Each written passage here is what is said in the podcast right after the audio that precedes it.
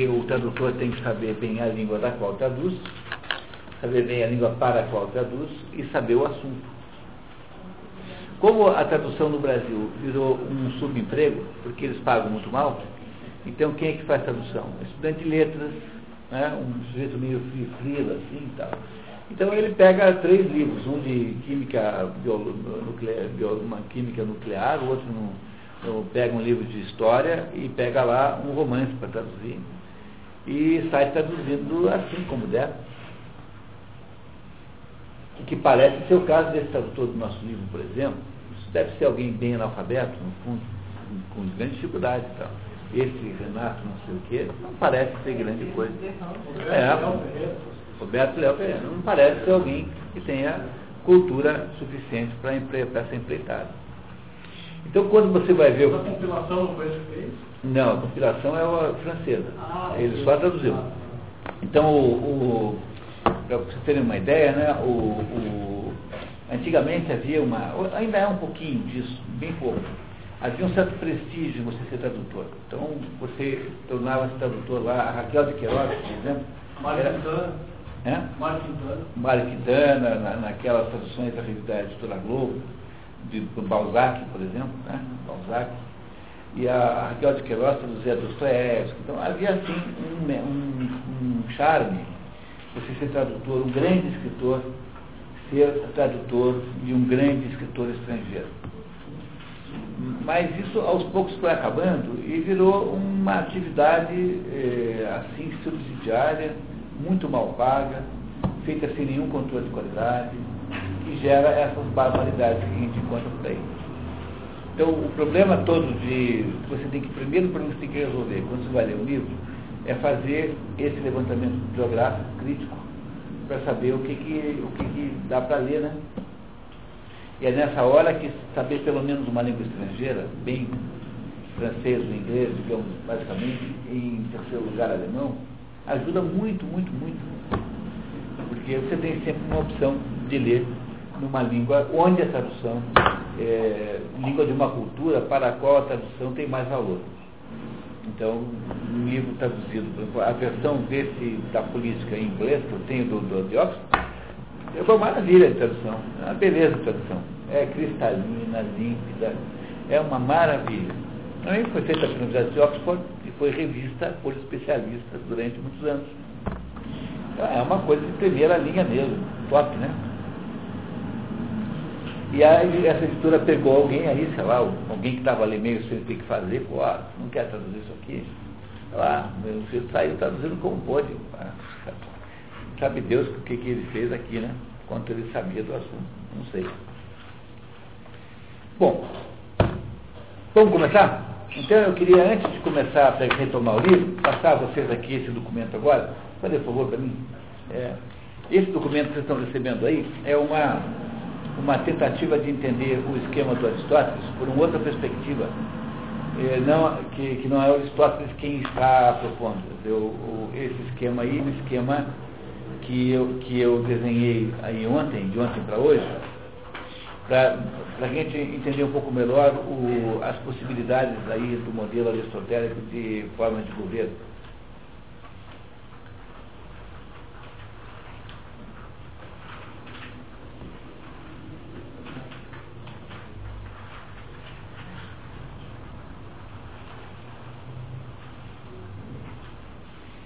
Todos estão com o documento na mão, né?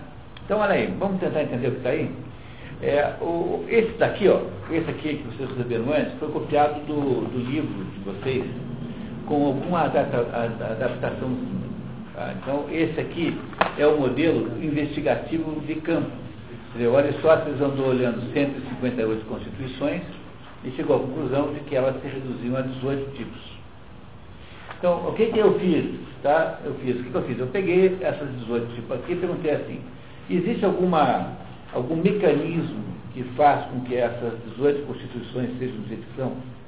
E aí o que vocês receberam hoje é uma tentativa de interpretação desse mecanismo. Vejam, o Aristóteles sempre está falando em que há dois conjuntos de variáveis simultâneos. O primeiro é número de governantes.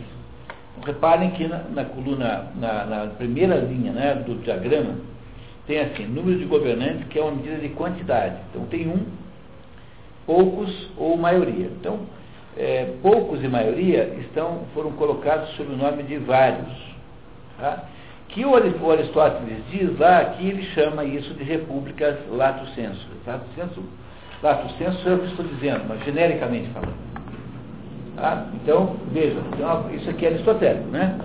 Por outro lado, ele diz que o que, o que estabelece, os valores que estão estabelecidos na feitura de uma Constituição são valores que estão no lado direito, na coluna da esquerda, perdão, que estão ali, virtude, riqueza ou liberdade, que são os valores, portanto, são qualidades.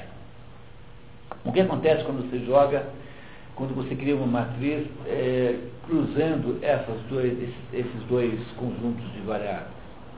Então o que acontece é que está aqui, ó, olha só, quando você tem um só que manda, e esse um está baseando o seu governo na virtude, você tem a monarquia, que de acordo com Aristóteles é um, um modelo justo de governo. Quando essa monarquia está interessada em enriquecer pessoalmente, quando ela perde a noção de virtude e passa a ser um instrumento de enriquecimento, ela vira a tirania ou despotismo real. Despotismo não sou eu que estou dizendo. Eu botei esse nome aqui. Isso aqui não está em Aristóteles, aqui é um resumo da Aristóteles. Né? Então tem aqui contribuições que, que eu estou fazendo. E quando a monarquia, quando é um só, mas está preocupado com a liberdade dos outros, ou seja, está preocupado em dar a maior quantidade possível de participação, eh, chama-se é, monarquia é, é, condicional. O que, que, é monarquia condicional? É o nome que eu inventei para colocar todas aquelas formas em que o rei só é plenipotenciário no exterior dirigindo o exército, o outro ele é plenipotenciário, mas ele não é hereditário, o outro é plenipotenciário em alguns assuntos, mas não em todos. O que, é que são essas restrições ao poder do rei? São condições que se estabelecem para limitá-lo, portanto, são considerações ligadas à liberdade dos outros. Não é? é isso? No, no modelo aristotélico, esse item tem diversas linhas aqui que correspondem a ele. Por isso aqui só tem, aqui tem 9 só e aqui tem 18. Por quê? Porque há uma reprodução aqui de detalhes que eu não coloquei aqui. Aqui eu fiz apenas os grandes grupos. Aí você tem do, no, na segunda coluna, tem poucos, poucos é oligo, né? Oligocracia. Então, a oligarquia, né? ou, gracia. Então eu tenho aqui a oligocracia um pouco. Quando ela está voltada para a virtude, ela é aristocracia, que é o modelo, modelo legítimo. Quando ela está voltada para a riqueza, daqueles poucos, ela virou oligarquia, que é despotismo de elite, não mais despotismo de pessoa. E quando ela está voltada, deixamos, deixamos esse quadrinho aqui por último, tá? Esse aqui embaixo por. E aí quando tem a maioria, né? A maioria, você tem a virtude, quando está voltada para a virtude, então ela chama-se poliarquia, que é um modo de tradução diferente desse que o nosso autor faz. Ele traduz por república. É a república, mas aí é no sentido genérico da palavra república. E que o Mário da Gama Curi traduz o governo constitucional. Quando ela está voltada para o enriquecimento da maioria, então ela vira demagogia, que é o tal do despotismo popular que o próprio Aristóteles diz que tem. E quando ela está voltada apenas para aumento de participação, portanto, para a liberdade de participação, ela é uma democracia propriamente dita. Ora, o que, que o Aristóteles eh, vai nos dizer ao longo do livro é que o governo ideal é o governo que tem uma conotação oligárquica, de alguma maneira, e ao mesmo tempo tem uma, uma uh, amplitude de participação. Portanto, é a conjugação de poucos com liberdade. Poucos, portanto, é um processo oligárquico que abrem a participação para uma quantidade muito maior, gerando então a república, agora não mais lato senso, mais estricto senso, no sentido próprio da palavra, ou por ideia que é aquilo que o, o, o como, o da Gama, como o Mário chama, e república democrática, como está no, no, no esquema aqui do nosso tradutor. Então, o que você tem aqui é uma maneira de olhar para o, a mesma coisa que está no outro esquema, só que agora a partir da conjugação dessas três, dessas seis variáveis entre si. Ficou mais claro agora? Ele, ele, não quer, ele não acha que monarquia funcione, porque a monarquia depende de uma existência de alguém que é muito bom. A tirania ele não quer nem ouvir falar, que acha que é o pior de todos os governos. E a monarquia condicional é aquela que tem na prática, por exemplo, em Esparta. Ele acha que essa aí tem até uma certa viabilidade. A aristocracia ele acha que não tem lugar nenhum. A oligarquia ele não quer. A república é o único modelo que ele acredita que exista. A, a, poliarquia, ele acha ele também não fala muito dela, porque também acha que ela não deve existir. A demagogia é o segundo pior governo que tem, e a democracia tende para a demagogia. Portanto, também não quer.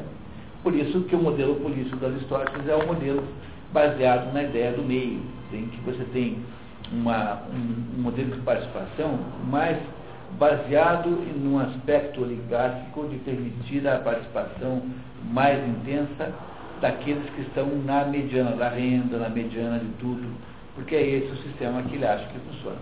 Então, no dia de hoje, ele vai passar quase todo o tempo nos explicando melhor isso. A gente vai aí, daqui a pouquinho, ouvir mais argumentos a favor. Ficou mais claro agora o, o, o esquema básico? Veja, esse esquema básico aqui é meio arrancado à força, sabe? Porque o, o livro, ele tem idas e vindas, ele tem é, pedaços ambíguos. É um sujeito dando aula, durante, deu várias e várias aulas em dias diferentes. Ele não lembrava mais como é que ele chamava aquele fenômeno da, do, dois anos depois. Então, o, o, o problema central é que a, os textos originais estão um pouco uh, trocados, assim, estão um pouco misturados.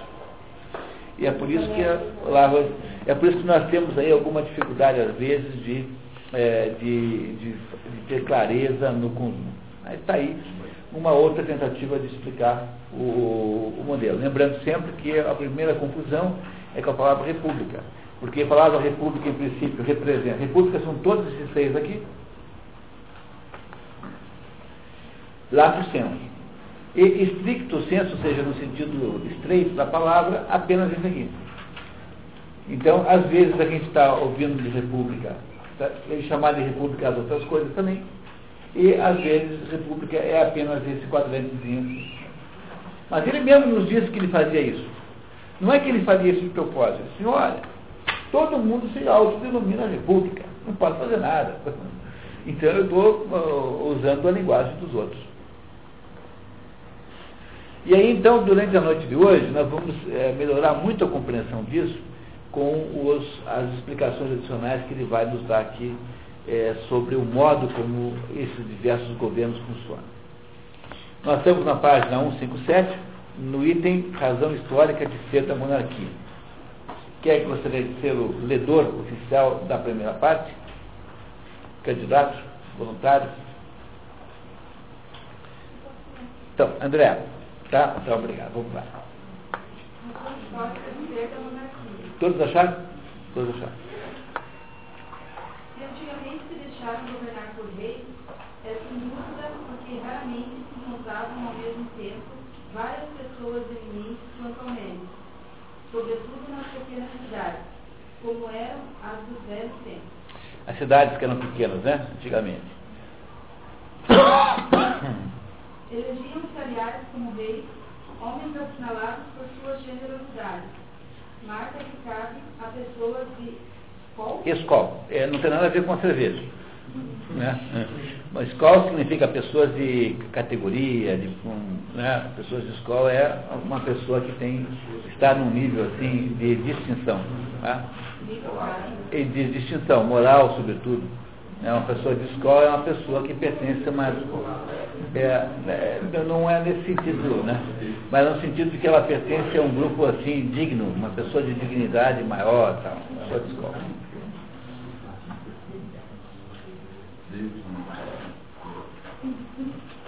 Mas quando os homens de México começaram a se multiplicar, não se quis mais aquele governo. Procurou-se algo mais conveniente ao interesse comum formou uma república.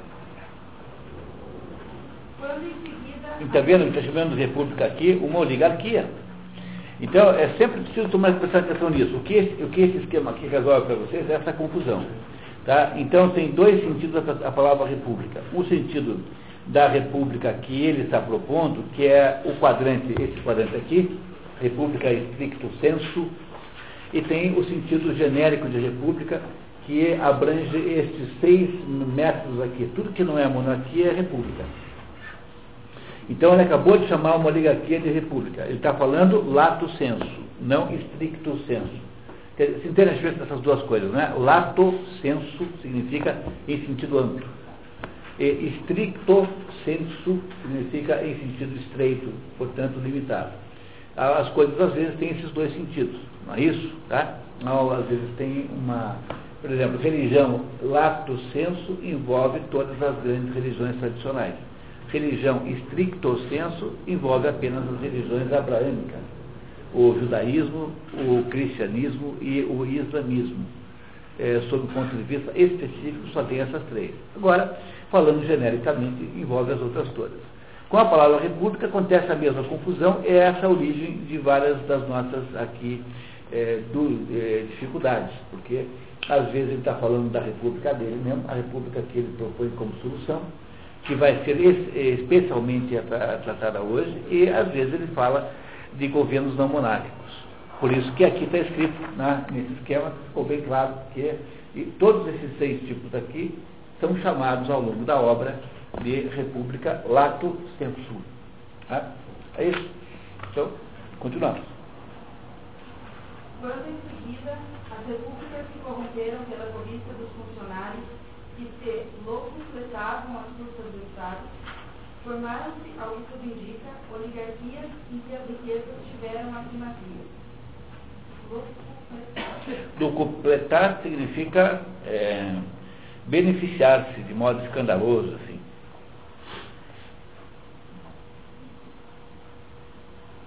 Da oligarquia, os grandes passaram ao despotismo, e depois, e depois o despotismo deu lugar à democracia. Sua excitada pelos lucros ilícitos, reduzindo aos poucos o número de colegas para ganhar mais, insuflou o povo contra eles e determinou a apostar-se da autoridade. É a única forma que prevaleceu desde que as cidades cresceram, e talvez tenha sido difícil substituí-la por outra. É, então ele está nos contando como é que é essa dinâmica da, da desgraça, né? Tá? Eu, se não me engano, eu andei anotando aqui na minha outra versão esse trecho que era para também ler para vocês, porque está tão bem claro aqui nessa outra. Deixa eu ver se é isso mesmo que eu, que eu fiz.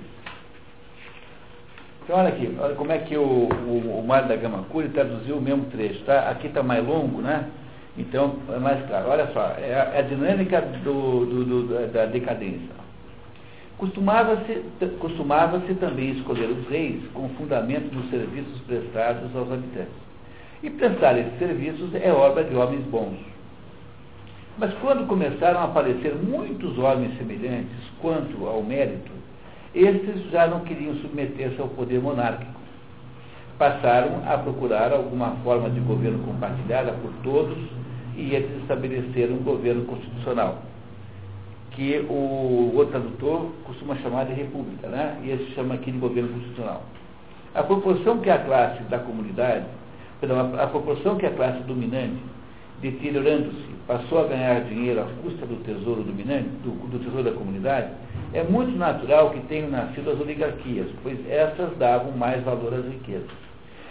de oligarquias, elas se transformaram primeiro em tiranias, tiranias em democracias pois pondo no governo um número cada vez menor de pessoas por causa de um amor desbriado ao ganho, os oligarcas fortaleceram as massas que se insurgiram contra eles, dando origem à democracia, ou seja, às insurreições populares que depois que tomam o governo. Assim, agora, porém, que as cidades se tornaram maiores do que eram, talvez não seja fácil o aparecimento de outra forma de governo além da democracia. Então ele está dizendo assim que, no fundo, o destino do, da, da, da, na medida que você cresce e a virtude desaparece, é criar sistemas tirânicos, né, democráticos pelo menos, ou seja, em que o, povo é que manda, que tem um potencial de virar uma tirania popular, que é o que está aqui nesse quadrante aqui, né? Tá? Nesse quadrante aqui, como nós vimos aqui.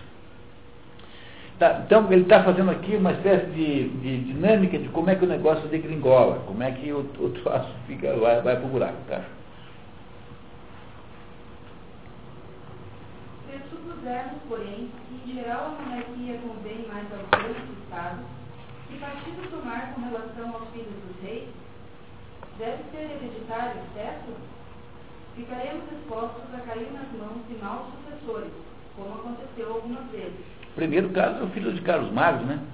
que não era mau sucessor, mas ele não entendeu nada que o pai quis fazer. O pai montou um império cristão, o né, império carolíngio, e ele, na hora que de morrer, o que, que ele faz? Em vez de nomear um sucessor para unificar o império, pega aquele negócio e divide por quatro, cinco, e fragmenta o que ele tinha, o que o, o pai dele tinha é, unificado com muito esforço. Então, está vendo? O sucessor pode não ser bom, né? É isso, né? O sucessor pode ser ruim, você nunca garante isso. Diz-se-á que o pai terá o poder de não lhe passar a coroa, mas não devemos esperar por isso. Essa renúncia está muito acima da virtude que a natureza humana comporta. não é um comentário maravilhoso esse?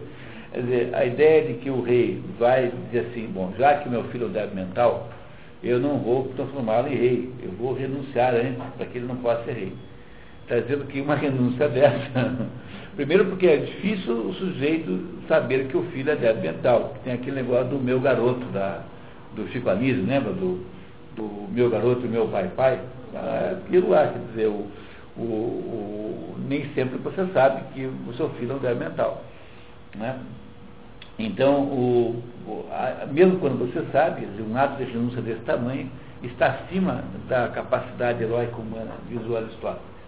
Então, a tendência natural é que o filho ruim assuma o lugar do pai. E a monarquia, então, irá se transformar, provavelmente, numa tirania. Né? Continuamos.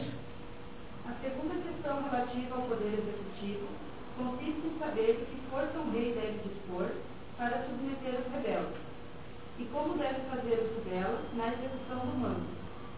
Pois, por mais constitucional que suponhamos, não fazendo nada movido por sua própria vontade, nem contra as disposições da lei, mesmo assim precisará de algum poder para manter as leis. Não é difícil determinar a força que lhe é necessária. Ele deve ter uma força tal que seja mais poderoso do que cada um em particular, e do que a reunião de vários mas mais fraco do que a nação inteira. Essa é a visão observada pelos antigos na vigilância exerciam sobre os que chamavam james, ou aesiminetas. Aesiminetas. Alguém aconselhou aos siracusanos que regulassem da mesma forma a importância da guarda que nos pedia Dionísio. É, essa história é muito interessante. O Dionísio, que era tirano em Siracusa, é, consultava o, o determinadas pessoas do, da nobreza, né, que representavam uh, o, aqueles nobres que foram lá obrigar o João Sem Terra a assinar um documento dizendo que havia limites para o poder do, do, do, do, do rei, né? Então, então, eles foram pedir a eles que eh, fosse destacado para ele um conjunto de, de soldados. Daí ele disse assim, olha, tudo bem, é, você terá a, a, a, mesma quantidade de guarda-costas e soldados que nós daremos para o povo contra você. Né? Então os, os, os, nobres disseram para o Dionísio que ele podia ter guarda, sim, mas a guarda tinha que ser e, e também do outro lado, porque você não pode deixar o tirano mais poderoso do que o conjunto. Então está aqui o Aristóteles dizendo que o tirano tem que ser mais poderoso que qualquer um individualmente, mas o conjunto tem que ser mais poderoso que o tirano é a maneira de você criar a tal da é, monarquia condicionada. Lembra? Tá? São todos mecanismos, e pode ser que Aristóteles não tenha colocado todos que achou, mas a monarquia condicionada é uma maneira de você produzir uma monarquia que esteja interessada na liberdade dos outros. Compreenderam o sentido que tem esse esquema aqui? Né? Ele tenta resolver essa, essa visibilidade do assunto. Aí, continuamos. Vamos lá. André, por favor para certos povos. Eis aproximadamente o que se alega contra a monarquia. Mas isto pode ser verdade para alguns povos e não para outros. Alguns existem e são naturalmente dispostos ao governo despótico, outros ao republicano. Cada um desses governos tem sua justiça e sua conveniência. Apenas a monarquia absoluta e as repúblicas imoderadas não são naturais, são antes contra a natureza. Então, uma, o que é uma monarquia absoluta? É a monarquia tirânica, digamos, que vai para a tirania. E uma república imoderada é alguma coisa como, por exemplo, o despotismo popular. Então, reparem que a palavra república, aqui nesse sentido, está sendo usada no sentido lato, não no sentido estrito. E com isso, sempre prestando atenção nessa diferença, a gente não faz mais confusão com os nomes, que infelizmente são confusos mesmo. Tá? Se alguém está um pouquinho confuso, não tem nenhum problema. Tá? É fase natural. Tá? Conforme lhe foi dito, é claro que não é nem justo nem útil que entre iguais e semelhantes um só seja senhor de todos os outros, tanto se ainda não tiverem lei e ele tomar o lugar dela, quando se tiverem sim uma lei. Tampouco é justo ou útil que um homem de bem domine pessoas de bem, ou que um ser sem virtude domine os de seu gênero, mesmo que tenha sobre eles alguma espécie de mérito. É o Lula, né? É, o Lula é um, uma pessoa que é, tem um mérito político, mas ele não tem outros méritos. Né? Então, o, o fato de que o Lula tem um poder de dirigir a sociedade brasileira é uma espécie de, de, de corrupção do processo, como está aqui descrito. Não, não comparem, por favor, com Abraham Lincoln, porque o Abraham Lincoln era pobre como ele, não teve escola formal como ele, mas o Abraham Lincoln era cultíssimo. O problema do Lula não é não ter universidade, o problema do Lula é ser inculto. É muito diferente essas duas coisas. Eu acho que não ter universidade está sempre ganhando. Mas você, por exemplo, o mais maior sorte que tem aqui é você, porque você não precisa é, só profilaxia, você não precisa de UTI. Né? Agora, então ir para a universidade é uma desvantagem. Agora, ser inculto não. Né? Ser inculto não é desvantagem, não é vantagem nenhuma. Não é, não é isso? É nenhuma, nenhuma vantagem.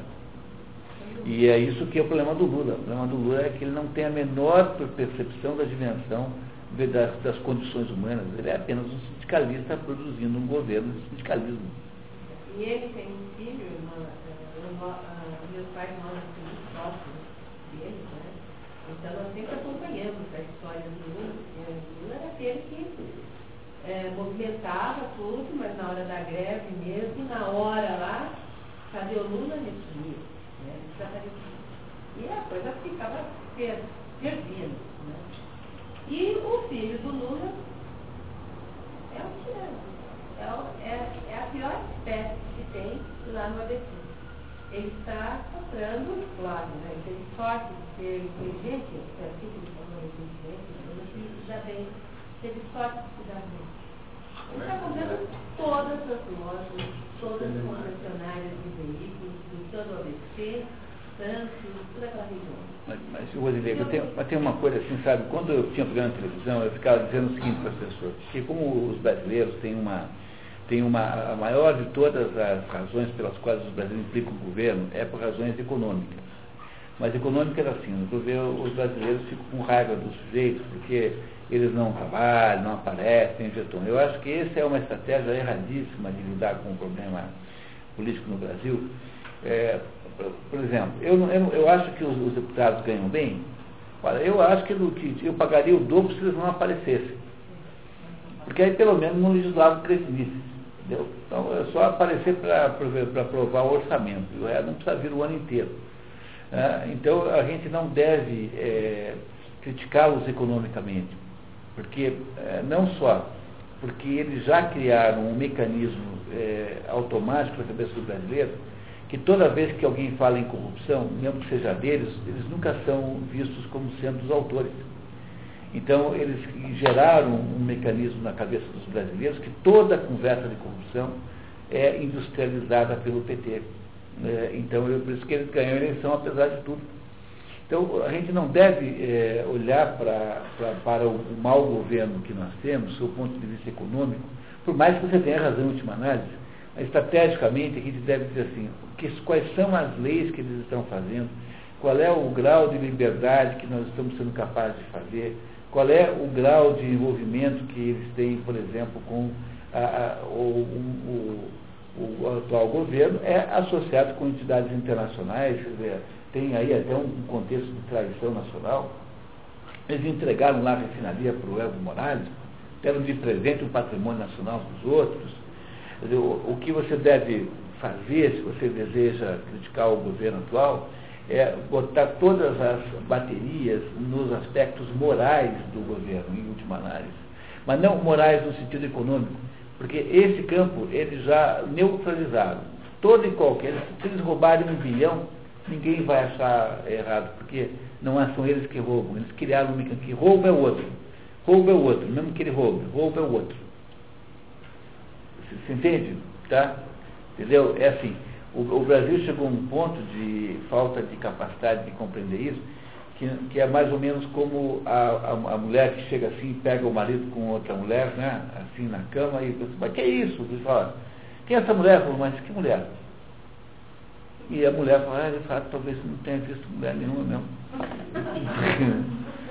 não, entendeu? Essa, esse fenômeno, esse, esse fenômeno é, psicológico, eles construíram durante 20 anos, é, criando, batendo na tecla de que eles aqui são honestos e os outros são desonestos. Então toda a desonestidade mesmo que seja deles será automaticamente computada é, na conta alheia. Começou com essa política, né?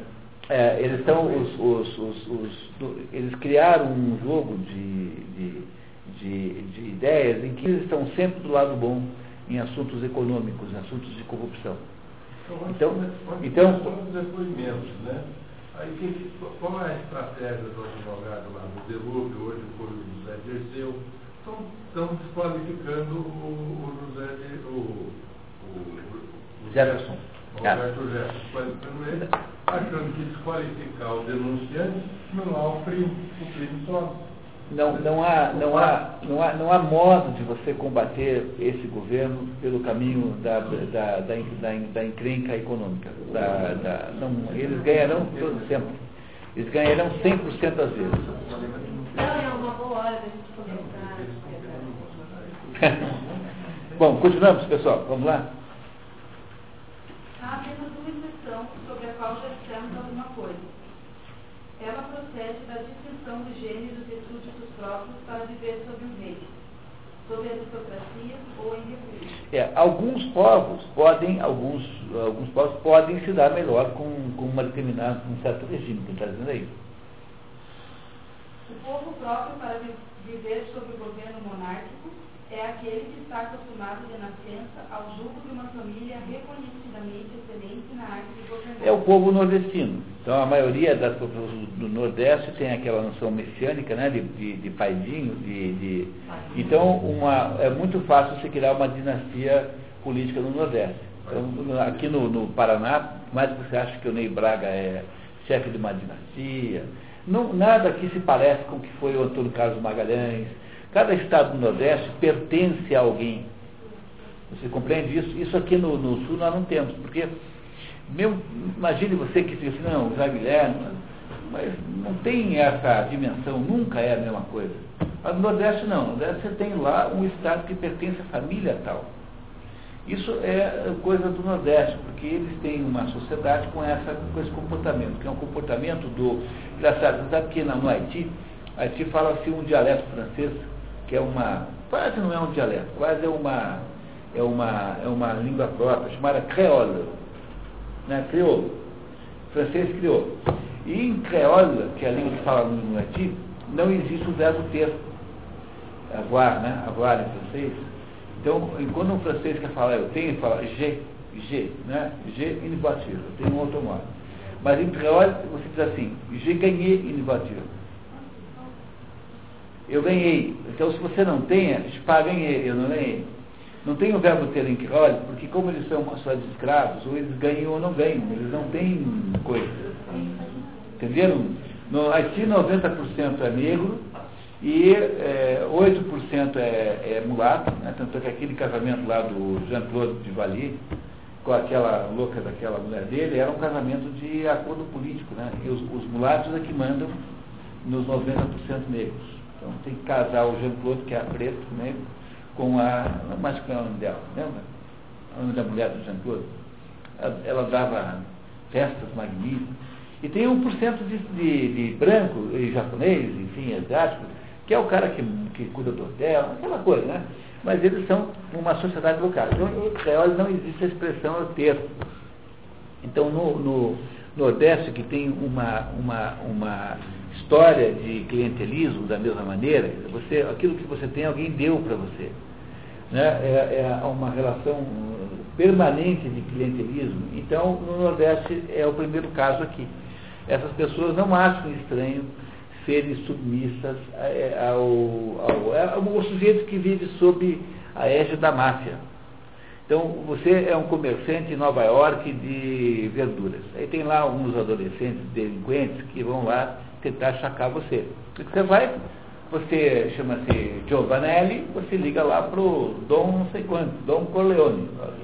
Mas, mas Dom Corleone, mas, é impossível, questi, questi ragazzi qui.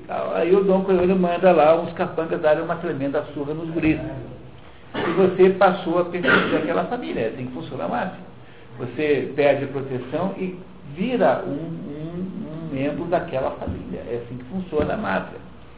Não é?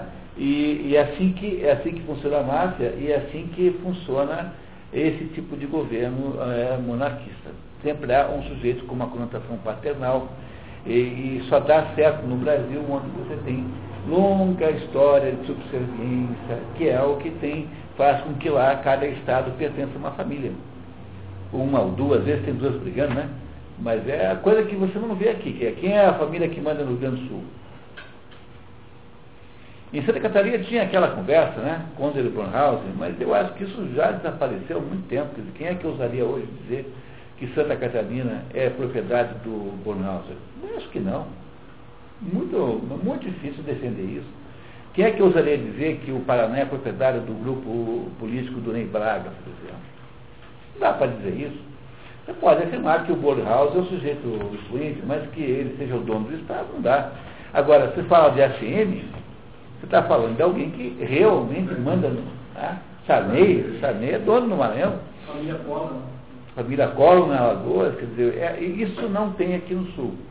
Então o Sul não está nessa categoria aí é, que é uma categoria, é, digamos, é, amigável à monarquia. Nós não faríamos esse culto de personalidade, achamos esse governador ridículo, por exemplo. Né? Quando o governador tenta ser monarca, a gente acha ridículo. Né? Bom, continuamos. A procuradora falou que não, porque com ela não tem essa conversa, não. não é? A procuradora do Estado não, não saiu atirando? É, ontem. Né? É, a procuradora foi, foi lá desautorizada, falou, ah, eu só vai tomar banho. Então. Foi embora, entendeu? Isso não se não faz com a CM. Né? É diferente aqui.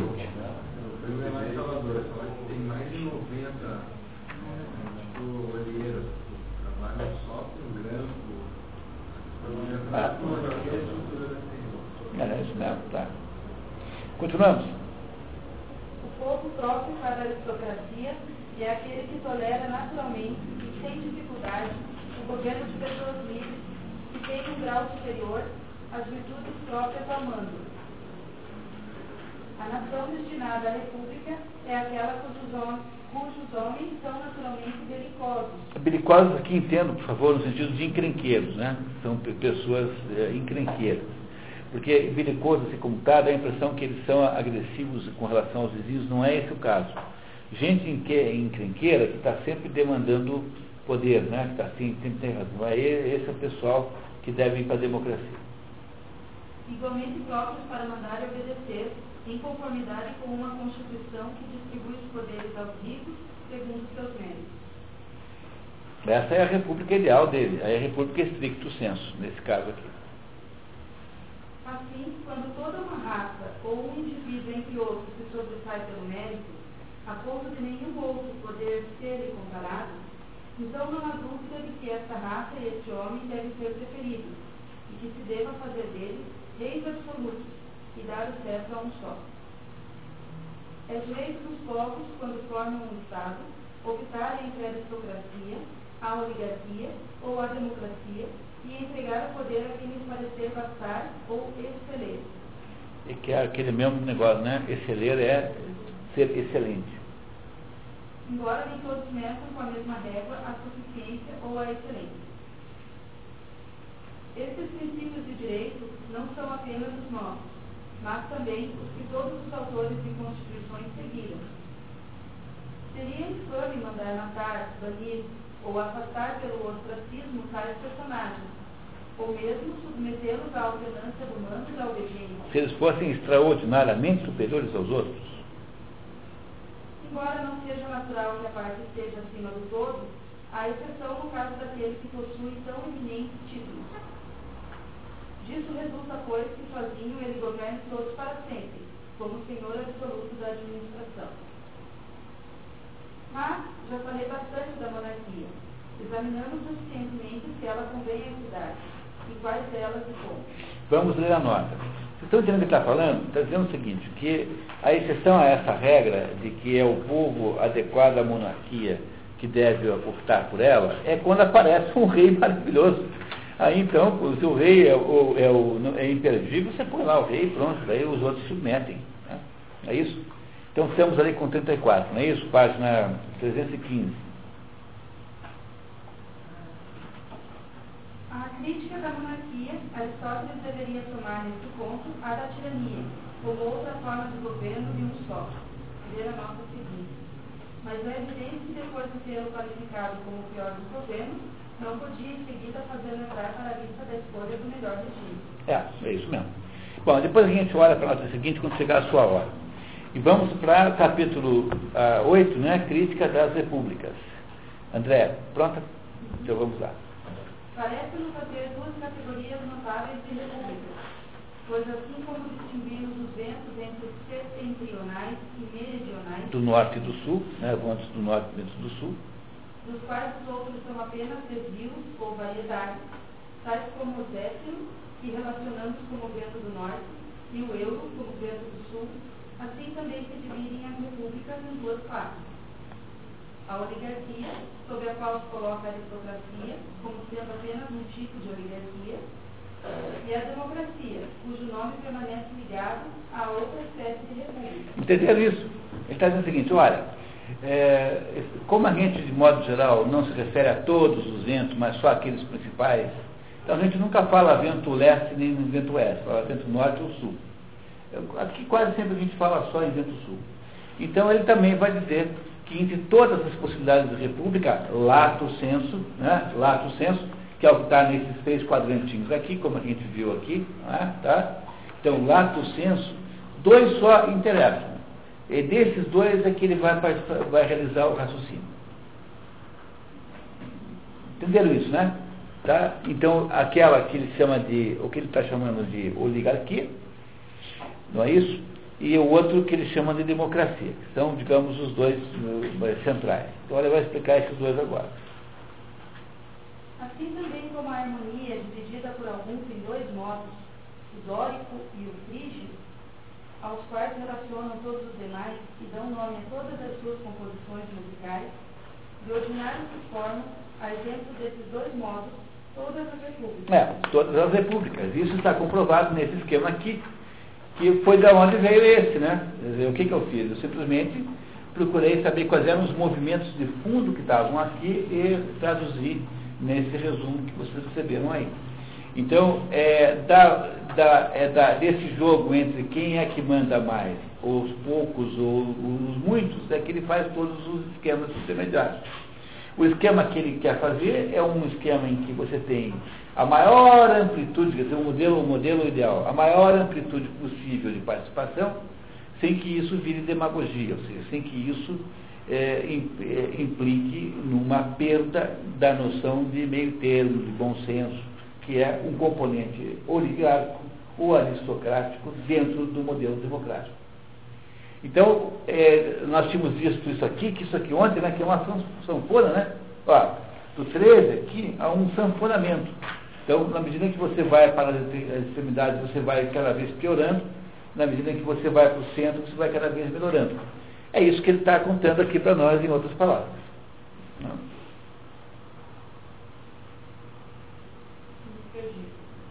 Mais é melhor, né? Mais é melhor, né? Mais é melhor só admitir como bem constituídas uma ou no máximo duas espécies. As outras são como que desvios ou da boa harmonia ou do bom governo as oligarquias, por terem muita intensidade e muito despotismo, e as democracias por serem muito relaxadas, próximas da dissolução. Muito bem, tá? Tudo está combinando com que nós tínhamos isso, né? 35, por favor. Página 315. Aristóteles abandona aqui claramente a sua classificação inicial dos governos, ou pelo menos apresenta um novo aspecto dela. É aquela que tem três governos justos e três decadentes. Esse modelo já abandonou há muito tempo, porque ele, quando foi para análise, essa ideia, veja só, agora aqui tem um negócio bacana, tá? É assim, a ideia de que tem três tipos de governo justos e três, de, três degenerações é uma ideia platônica. Entenderam que é uma ideia platônica? Porque ele, ele diz assim, ó, é, eu, porque é platônica, porque ela é mais conceitual do que, uh, do que experimental. Então, para você dizer uma coisa dessa, você mais ou menos parte de um certo bom senso. Mas quando ele vai para o estudo das constituições de verdade, que são as 158, ele vai descobrindo que na realidade o que tem são apenas misturas e métodos mistos, e que não há esses métodos puros como o conceito em princípio proporia que houvesse. Entenderam, entenderam essa diferença? É muito importante entender o que eu disse. Até para você compreender o que é o método aristotélico. Quando ele começa o livro, lá no início, diz assim, olha pessoal, tem três tipos de governo que são os três tipos legítimos, monarquia, aristocracia e poliarquia. Um manda só no primeiro, no segundo são poucos, no terceiro são muitos, a maioria.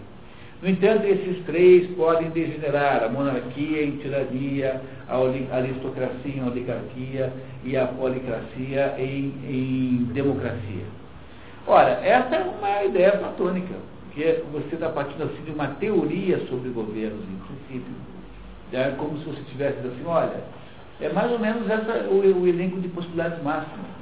Só que na prática da vida real, concreta, que é o que ele descobre quando ele vai estudar as 158 constituições, ele, ele, ele descobre que ah, existem na prática misturas, que são essas misturas que tem aqui.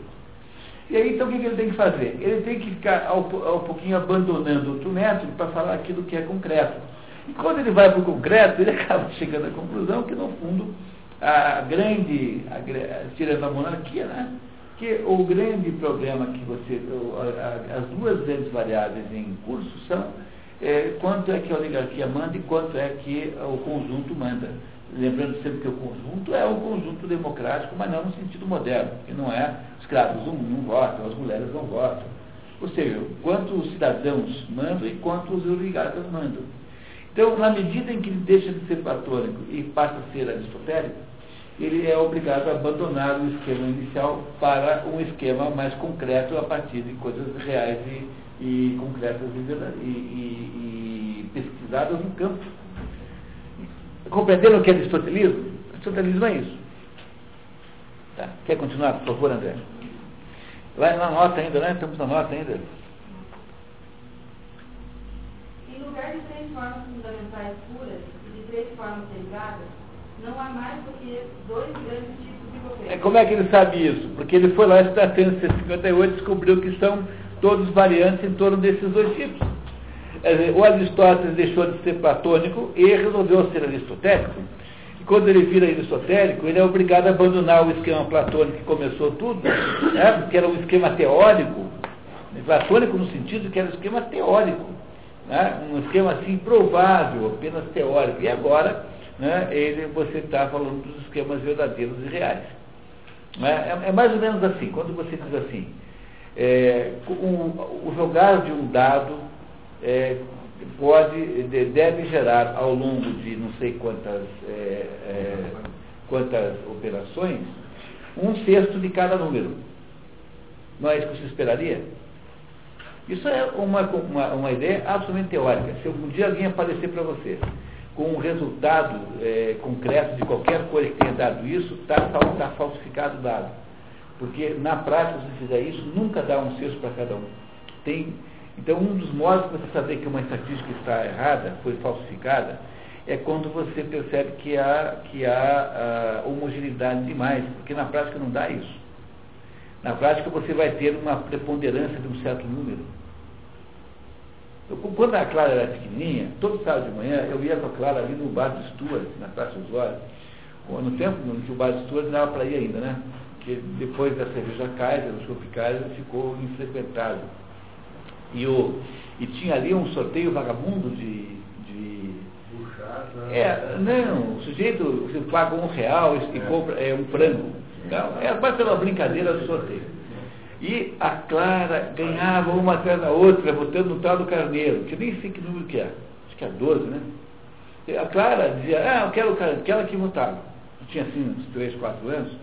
Cansei de fazer o almoço domingo com costelas e frangos que a Clara ganhou lá no Stuart. Quer dizer, essa ideia da frequência maior de carneiro é, tem a ver com esse fenômeno, porque na prática você nunca tem uma distribuição equitativa. Se você jogar um, um dado, nunca vai dar um sexto para cada um depois de mil jogadas. Vai ter variação. Então, é essa história. A ideia de que dá um sexto para cada um é uma ideia platônica. Teórica. Né? É, teórica, nesse sentido que é teórica. E uh, quando o Aristóteles joga o, o, o dado é, mil vezes, ele vai chegar a outra conclusão. Entenderam? Não é porque que ele abandona aos poucos aquela classificação anterior e passa para essa classificação, que é uma classificação concreta, e diz, olha, no fundo, no fundo só tem dois tipos. tirando a monarquia, né? A monarquia está fora da conta. Mas o que ele chama de repúblicas, né? Repúblicas só tem dois tipos. Né? Continuamos, por favor. O governo de um solo monarquia, no sentido amplo, que se divide em monarquia, no sentido estrito, e tirania. E o governo de vários, ou república, em que se divide em oligarquia, a qual se liga à aristocracia, democracia, república, em sentido estrito, combinação dos dois governos precedentes. Viramos a página? Esta segunda classificação, bem mais próxima do real, parece-nos muito mais interessante do que a divisão aristotélica atualmente reproduzida e que se tornou clara. É aquela dos, das seis possibilidades, três justas e três decadentes. Parece-nos que também tinha primazia no pensamento do estagirita, já que é segundo ela que serão estudados tanto os méritos comparados quanto suas revoluções ou a conservação dos governos. Puxa, se vocês conseguiram entender isso que eu acabei de explicar, terão feito uma grande descoberta sobre, sobre o aristotelismo. Porque é, justamente é nesta mudança, nessa mutação que aconteceu na própria obra, que você compreende o que é aristotelismo. Na medida em que ele foi, ao longo dos anos, tendo é, a permeação da, dos exemplos concretos, ele vai, de alguma maneira, reformatando o modelo. E eu, o modelo reformatado, ele diz, olha, é, no fundo é esse ou aquele, no fundo não tem muita escolha. Tem o resto são pequenas variações em torno. Tá? Muito bem, voltamos lá então é, para a página 161.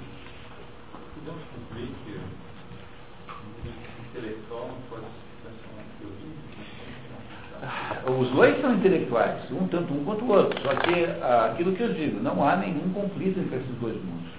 Porque você também precisa, a partir do conjunto de, general, de especificidades, quando você analisa os casos concretos, você vai tirando conclusões genéricas. Então, tudo depende, tudo, a diferença está em se você parte dos casos concretos para conclusões genéricas, o nome disso é indução, ou se você faz o contrário, você parte dos casos genéricos para casos concretos, isso é dedução. Então, a indução é mais... A indução, ela é científica, ela é o, é o método da ciência, ah, não é o método das outras coisas. Então você tem, é, mesmo dentro da ciência, há também alguma dedução, alguma, alguma dedução, não tenha dúvida nenhuma. Porque a partir do momento que você chega a alguma conclusão genérica, ela transforma-se naquele momento dedutiva a partir daquele momento. Você aplicará dedutivamente aí para frente. Então, aí para frente, o que, ele fala? Olha, então, considerando esse modelo, vocês têm que fazer isso, aquilo, aquilo outro. Então, no fundo, você não escapa dessas duas coisas. E a razão pela qual existe essa ambiguidade é, que é uma ambiguidade que, que, insolúvel, é que você tem, é, tudo nesta vida tem esse aspecto ambíguo. Você existe individualmente, tá? como Newton, você é uma pessoa individual, mas ao mesmo tempo você faz parte da espécie humana. Então você é ao mesmo tempo um coletivo e ao mesmo tempo um individual. Então a pergunta é, existe esse coletivo de alguma maneira? Ora, tem de existir de algum modo, porque senão como é que nós estaríamos unificados como estamos?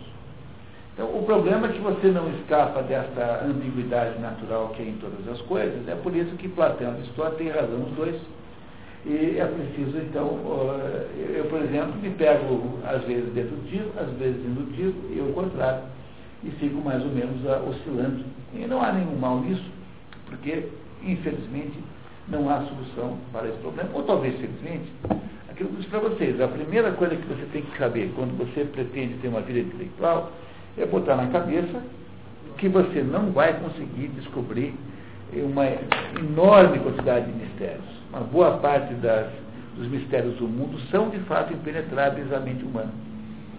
Nós temos que nos contentar em lidar com a tensão. Então, o que caracteriza a vida humana é essencialmente uma situação tensional, que começa no próprio nascimento. Então, no nascimento, Deus diz assim no Gênesis, é, que nós somos é, que nós somos como deuses, que nós não pertencemos a esse mundo, que estamos nesse mundo, e que somos como deuses. E também no Gênesis, no episódio da expulsão do paraíso, Deus diz que nós somos pó e ao pó voltaremos. Pulvis es e ad pulverem reverteris. Então, ao mesmo tempo que nós somos pó, nós também somos Deus. Temos Deus, como deuses, como deuses. Poderia haver tensão coisa, uma coisa. Não? Não, nós somos as duas coisas ao mesmo tempo. Ao mesmo tempo que nós somos como Deus, como Deus, não Deus, como deuses, nós também somos pó. Então nós somos uma mistura de nada com muita coisa. Então, há, uma, há um aspecto tensional na vida humana que é absolutamente incapaz de desaparecer e que acontece o tempo todo. Tanto que o Mário Ferreira dos Santos tinha um livro prometido que ele, que ele não chegou a publicar, embora tenha já tenha, exista em, em rascunho, chamado é, Tratado Geral das Tensões, que era justamente para lidar com esse fato de que a realidade é tensional. Tudo que está em volta de você é tensional. Não há obra de arte, não, há, não, não, há, não existe nenhum romance que não seja tensional. Se, se, se o romance é bem escrito, ele sempre é expressador de uma tensão. Então, o, pega, por exemplo, o Julien Sorrel do Vermelho Negro. Qual é a tensão que ele vive? Ele é a tensão em que aquilo que ele é e atenção em que aquilo que ele gostaria de ser. Um sujeito que não resolve essa tensão, como o Julian Sorel, gera uma tragédia, né? A sua vida está uma tragédia. Então, a vida da gente é uma absoluta tensão. Você não tem saída para isso. E tudo que existe de natureza humana, no contexto humano, é tensional. Então, não, não deveria deixar de ser nessa grande contraposição aqui entre a gente ser, ao mesmo tempo, membro de alguma coisa que nos unifica, ao mesmo tempo que nós somos membros da espécie humana, cada um de nós existe individualmente. Então, Aristóteles dizia que só existe aquilo que é individual. Porque a palavra cachorro não morde. A Platão dizia não. O que tem, o que existe de verdade é, é o conceito de cachorro. Isso que a gente vê aqui são, são cachorros fictícios, imperfeitos, são tentativas, rascunhos de cachorro. Aí ele só dizer, não, mas, mas a palavra cachorro, o conceito genérico de cachorro não morde. O que me morde é o cachorrinho ali real, concreto, o Rex, o, entendeu? o Jorginho, entendeu? Tá? Entendeu? Né? Eu tive um cachorro chamado Jorginho. Não, né? tá? é, então é assim, quer dizer, você tem uma, você tem uma, uma, uma uma vida atencional em tudo aquilo que você faz. E o, o Aristóteles tem razão? Tem, porque no fundo os cachorros reais é que existem. Mas, por outro lado, os cachorros reais, por que, que eles se parecem? É? Por que, que cachorros se parecem? Então, aí é que tem aí um pouco de, que eu digo para vocês, que há aí uma grande esperança no negócio do Rupert Sheldrake, do, do campo morfogenético. Porque o que o Rupert Sheldrake diz é que há um campo mórfico que nos unifica. Então, de certo modo, o Rupert Sheldrake quer, está tentando resolver esse problema.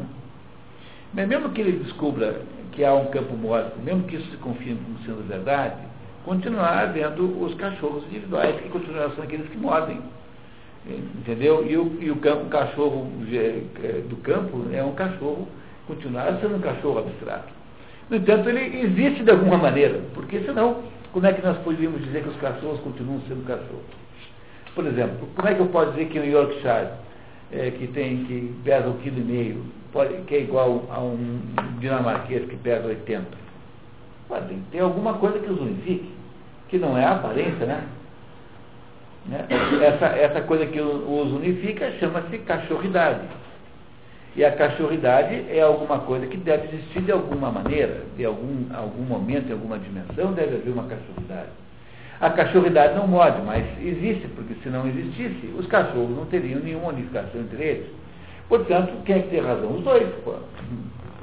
É isso, é isso, isso que acontece o tempo todo. Você, se você não souber viver com essa atenção, se você não for capaz de aceitar a angústia que essa tensão implica, você não tem habilitação para debater o mundo das ideias, porque as ideias são, de modo geral, condutoras a becos sem saída. Aquilo que o, que o, o, o que ou você aceita a atenção ou você gera uma aporia. Tem essa, só tem essa alternativa. Então, o que é assentar a atenção? A atenção você diz assim, olha, eu não sei, porque parece que as duas coisas são iguais ao mesmo tempo. E o que é aceitar a aporia? A aporia é você tentar responder e gerar uma, uma absurdidade qualquer. Então, a aporia é uma tentativa canhesta de escapar de uma dúvida. Então, é melhor você ficar com a dúvida do que você é, que, é, auto-sepultar-se numa solução, numa solução é, imperfeita. Tá? Essa é a ideia central é, que eu preciso que vocês sempre lembrem quando aparecem essas coisas aí, esses, essas diferenças aristotélicas e platônicas. É isso. Continuamos. Se ambas têm, ambas oligarquias e democracias, têm certa espécie de justiça, só possuem até certo ponto e não alcançam uma justiça nem exata nem perfeita. Está vendo? Não há formas perfeitas, aí está sendo platônico. Mas no sentido de que as soluções são sempre imperfeitas, nunca há nenhuma perfeita. Ele está sendo agora um pouco platônico, mas eh, com base na, no, no, na conclusão aristotélica de que os modelos são imperfeitos. É isso? Tá? Muito bem. A igualdade de seus limites. O bem é o fim de toda ciência ou arte. O maior bem é o fim da política, que supera todos os outros. O bem político é a justiça, da qual é inseparável o interesse comum. E muitos concordam em considerar a justiça como, como dissemos em nossa ética. É, a ética a Nicômacos, ou Nicômaco, depende do tradutor. Essa obra aqui, é essa que antecede a outra, essa também é a tradução do Mar da Guiamacuri, esse é o livro precioso para achar no selo. Tá? É essa edição aqui especificamente, que tem a, a, o pedigree da boa tradução. Né? Ética a Nicômacos. Como uma espécie de igualdade. Se há, dizem os filósofos, algo de justo entre os homens, é a igualdade de tratamento entre pessoas iguais. Ora, em que consistem a igualdade e a desigualdade? É o que devemos saber. A questão não é nem alheia à política, nem destituída de dificuldade. A igualdade parece ser a base do direito, e o é efetivamente, mas unicamente para os iguais e não para todos. A desigualdade também o é, mas apenas para os desiguais. Ora, uns e outros põem de lado esta restrição e se iludem, já que é sobre eles próprios que se sentenciam. Quer dizer, é que eles estão sempre falando em causa própria, né? É isso que estão dizendo, né? Então, por exemplo, para o Mike Tyson seria mais vantajoso brigar com um sujeito com 20 quilos a menos que ele e não com o Evander Holyfield, que é tão brutamontes quanto ele. É, isso seria uma coisa muito injusta, porque provavelmente o Mike Tyson achasse que ela ganharia. Então, o boxe estabelece categorias conforme o peso do cidadão. É o peso que é, define as categorias. Então, está querendo fazer com que haja igualdade entre os desiguais, e não um campeonato onde valesse todo mundo brigando com todo mundo. Então, se você pergunta para o Mike Tyson qual é a, solução que ele prefere, diz, ah, esse negócio de pena é frescura. Entendeu? Vamos abrir para todo mundo. Se você pergunta lá para o, sei lá quem, o outro lá, 65 quilos, né, o super pena, né? Sei lá o quê, e vai dizer, pô, eu não, eu não quero ficar com o cara, porque não, há uma desigualdade. Entenderam nesse sentido? Ah, não é isso? Esse, é isso que ele está aqui debatendo. Pois, de maneira bastante ordinária, os homens são maus juízes a seu próprio respeito. A igualdade da qual resulta a justiça ocorre como igualmente demonstra a nossa ética, nas pessoas e nas coisas. Concorda-se facilmente sobre a igualdade das coisas. Sobre a das pessoas, erguem-se protestos, porque mais uma vez os homens se tornam cegos sobre si mesmos. E tendo, de uma ou de outra parte, razão até certo ponto, querem dar a seu direito uma extensão ilimitada. A igualdade política não dependeria apenas da pessoa, mas também do patrimônio. Suponhamos que o patrimônio de 500 pessoas seja igual ao de mil outras. Deve-se, em imaginação, dividir o patrimônio de 500 em mil partes, para que as mil pessoas que têm cada um, cada uma senão milésimo, tenham juntas um poder igual ao das 500? Ou então, fazendo a abstração das riquezas, só se deve considerar as pessoas? Qual dessas três soluções convém mais à igualdade popular? Há uma mitologia, uma história muito interessante do leito de Procrusto. Contei para vocês, né? Não contei para vocês o leito de Procrusto? A, história do, do, do que era um gigante que tinha que conseguir igualar os gigantes dos anões. Então, é, essa é, não é uma, uma possibilidade, né? Você esticar os anõezinhos é, puxando as suas pernas e cortando a perna dos, dos, maiores, você vai inabilitar ambos, todos eles. Então essa não é a maneira de produzir igualdade. A maneira de produzir igualdade é respeitando as desigualdades e não fazendo o contrário. A história do leito de Procrusto foi inventada mitologicamente para nos contar que não é para fazer assim. Tá? Basicamente essa é ideia. Os democratas Os democratas só consideram justo o que foi decidido pela maioria dos opinantes. Os partidários da oligarquia, pelo contrário, o que foi desejado pela maior quantidade de propriedades, não tendo voto peso para eles, senão em razão do que se possui terra. É, só não esqueçam que esse pequeno capítulo está querendo apenas dizer que não é possível ter uma democracia, digamos assim, absoluta, porque há desigualdade entre as pessoas que você desconsideraria. Então é isso que ele está tentando nos explicar nesse pequeno parágrafo, os limites da igualdade. Né? Continuamos. Ambas as opiniões pecam por excesso e por injustiça. A dos oligarcas leva à tirania e tem como consequência que se um homem possui sozinho mais patrimônio do que os outros ricos, será o único a ter direito de governar. A dos democratas abre caminho para a pilhagem. Se basta ter maioria para, para editar a lei, os indigentes confiscarão os bens dos ricos que estão em minoria. Qual então pode ser a igualdade com que as duas partes devem completar? É o que é preciso considerar, segundo a própria definição dos direitos sobre os quais uns e outros comentam suas pretensões. A lei, dizem eles, é o que agrada a maioria dos cidadãos. Suponhamos verdadeiro este princípio, embora esteja longe disso. Já que o Estado se compõe de dois tipos de pessoas, os pobres e os ricos, será a vontade de uns e de outros, ou da maior parte deles, que ditará a lei. Se eles, porém, forem de opiniões contrárias, será aquela tanto da maioria das pessoas, quanto dos que têm a maior parte dos bens. Então veja, é, se houver é, encrenca entre, por exemplo, há uma certa lei que está é, aí polêmica, então, uma parte dos votantes querem aprová-la e outra não. Quem é que ganha? Você vai pela maioria? Ah, mas se você for lado pela, pelo cômputo econômico, pode dar o resultado contrário. É o exemplo que ele vai nos dizer agora, nos prova isso. Pode ler, por favor, André. Suponhamos, por exemplo, estes em número de 10 e aqueles em número de 20. São 10 ricos e 20 pobres, tá? 10 ricos e 20 pobres que haja de um lado seis ricos e quinze pobres, e de outro cinco pobres e quatro ricos. Basta somar a riqueza desses quatro ricos à dos cinco pobres, assim como a dos seis ricos à dos quinze pobres, e comparar as duas somas. A preponderância caberá ao partido cujos bens forem superiores. qualquer que seja o número de pessoas do partido adversário. Num sistema oligárquico, em que você considera uh, o voto tem um peso econômico, então pode ser que haja maioria de um lado e não vença, porque aquela maioria não tem o mesmo poder econômico daquela minoria. Então, o que ele está dizendo é que há mais de um critério pelo qual você decide. E esse critério pode ser de um jeito ou de outro, conforme seja o sistema democrático ou oligárquico. Ele não quer nenhum dos dois, ele quer fazer uma mistura.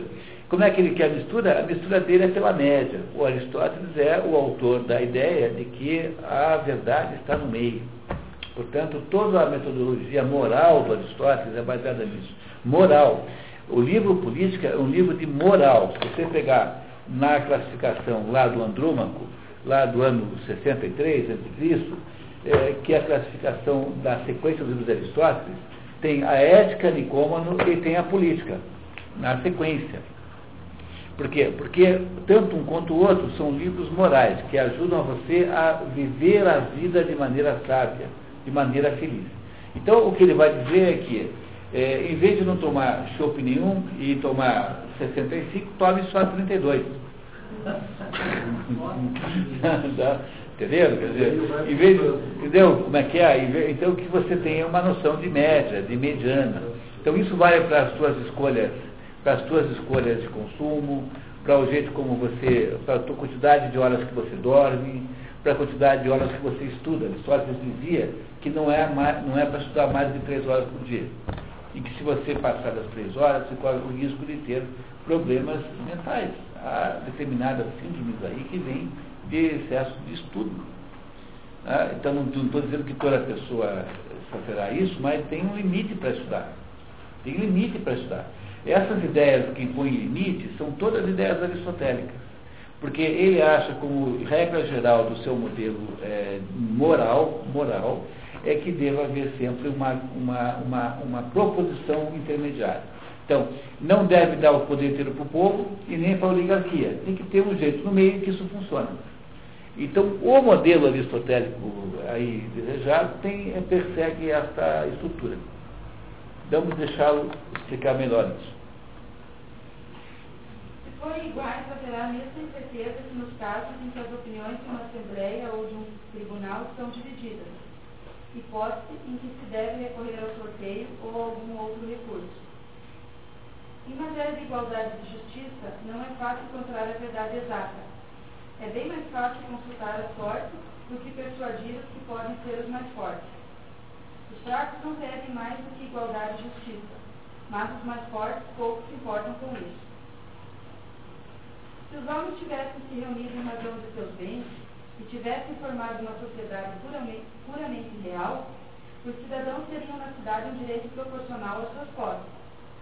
Os oligarcas, então, teriam certa razão em pretender a vitória, pois não é justo que aquele que de 100 minas só contribuiu com uma, participe quanto ao principal, e quanto aos lucros obtidos de forma igual ao que forneceu todo o resto.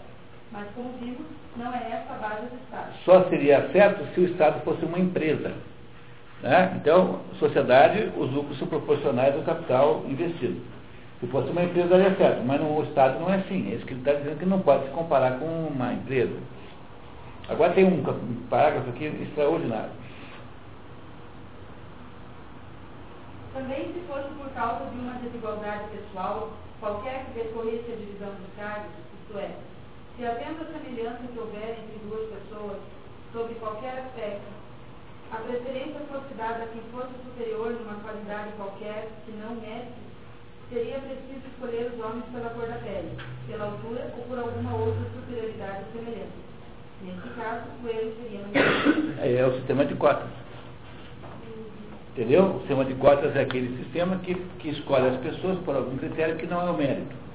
Então, é o critério, por exemplo, de ser preto, ou de ter estudado na escola pública, ou qualquer outro, sei lá, daqui a vai ter cota para índio, depois vai ter cota para não sei quem, vai ter cota para todo mundo. Já tem para índio? Então, então, então vai, vai aumentando a quantidade de privilégios. Então, isso é uma destruição da possibilidade de justiça do sistema. O sistema de cotas é, sobretudo, uma, um, uma, uma, um boicote da justiça do sistema. Então, se você quer que as pessoas aí de cor tenham é, melhor, melhor é, chances educacionais, você faz o seguinte, você dê o melhor cursinho do mundo para eles. Você pega aí, onde é que você quer estudar? Ah, eu quero estudar no positivo, não sei das coisas. Então, tá, o Estado paga para você. É, esse era o jeito de fazer. Entendeu? O sujeito que chega lá e diz que é pobre, né? Se eu sou pobre, eu sou. Tá bom, então qual é o cursinho que você quer fazer? Eu quero fazer o cursinho do professor é, Pardal para estudar no ITA. Ah, tá bom, quando é custa? 3 mil, o Estado paga para você. Isso seria justo, que você estaria aí é, aumentando as chances de concorrência. Mas a ideia de criar uma mentira do, na, na seleção é um desastre de proporções cataclísmicas que a gente não percebeu ainda o quanto será. Nós somos racistas. Esse livro, que eu recomendo muito, do Ali Camel, que é o, incrível que pareça, é o jornalista-chefe da Globo, do, da TV Globo. Né? O Ali Camel diz o seguinte, olha, no Brasil as coisas são assim. Quando você pega as estatísticas de, de cor, as estatísticas são. As estatísticas dizem o seguinte, que os brasileiros são mulatos. Os brasileiros não são pretos, são mulatos.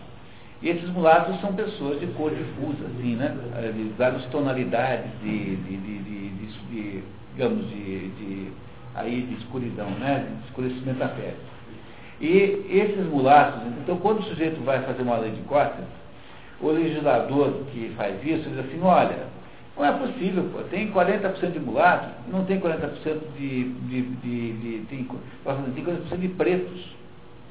Então, para você é, negociar a cota, os mulatos viram pretos. Mas aí na hora de dar a cota, só os pretos é que têm direito, porque os mulatos não são mais pretos. Entendeu? O sujeito diz, olha, tem 40% de pessoas de cor. Então, ah, mas de fato, imagine, então não tem 40% de cor, mas preto mesmo tem pouco na universidade. Então há uma desproporção. Se você disser, se você perguntar se tem mulato na universidade, a proporção aumentaria muito. Mas você não faz, você faz um truque sujo, que é julgar uh, a população pelo critério de mulatice e uh, analisar a, a, universidade pelo critério da pretice. Aí quando você consegue passar a cota para uh, racial, os únicos que têm o direito de usá-la são os pretos. E os mulatos não podem, porque eles não passarão lá no teste. É uma coisa de uma perversidade estrutural. Esse livro tem esse grande mérito de explicar isso. Né? O jornalista da, da Globo, é o jornalista-chefe do Jornal Nacional, por exemplo, da jornalismo da TV Globo, e que fez um livro extraordinário. Não somos racistas. Eu sugiro, eu indico fortemente esse livro, é muito interessante. Toma cuidado, porque ele é, ele é um marxista militante da pior espécie. É, mas nesse livro não está comprometido. Esse livro aí, eu garanto a vocês que tem uma grande qualidade, grande honestidade, grande conteúdo.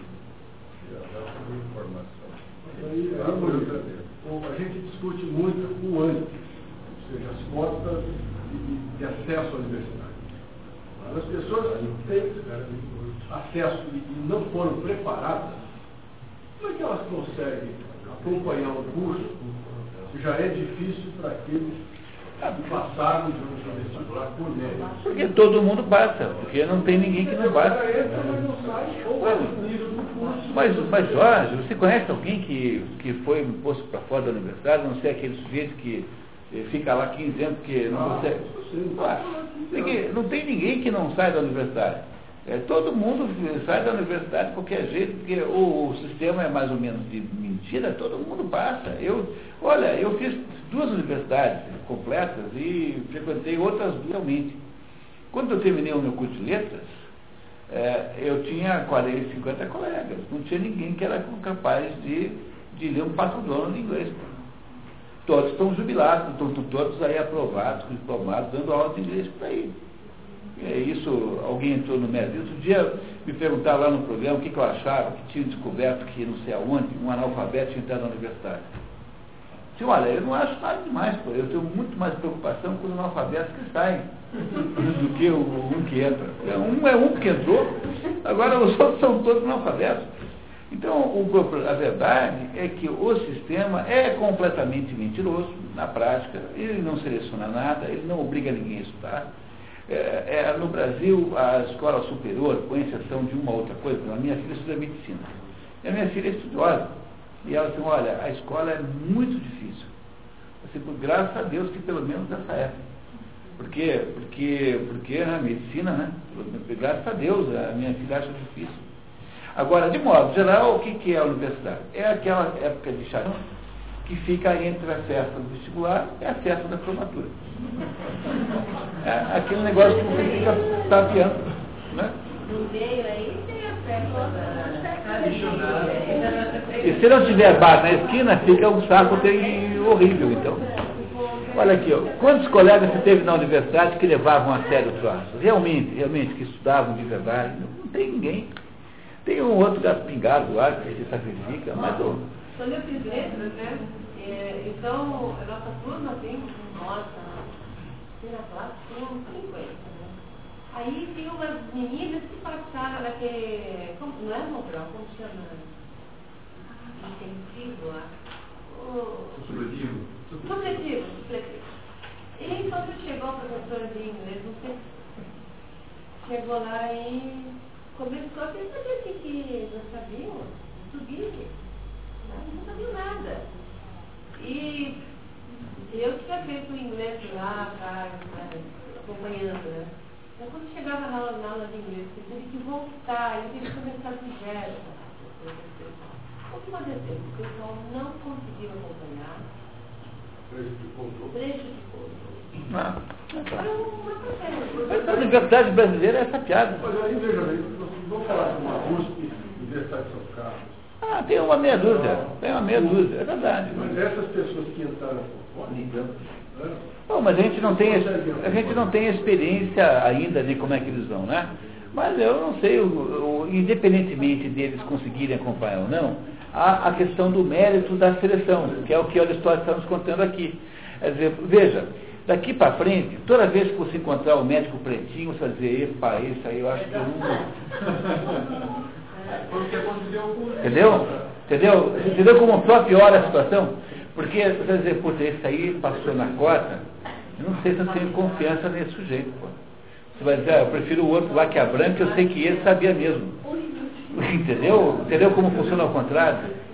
É, se eu fosse crioulo, eu ia estar muito aborrecido com isso. Entendeu? Se eu fosse crioulo, eu ia estar muito aborrecido com isso, porque isso é um atestado de incompetência. Diz assim, olha, vocês são todos uns burros, vocês não têm valor nenhum, então se não der aqui para vocês um privilégio, vocês não conseguem para frente. Pois é, o cúmulo da captis diminuta, como se diz em direito, em que você trouxe o sujeito para um patamar subhumano. Mas isso é uma barbaridade. Né? Então, você, você quer que o, o, pessoal tenha mais chance? Pobre, né, em geral? Porque tem mais essa, hein?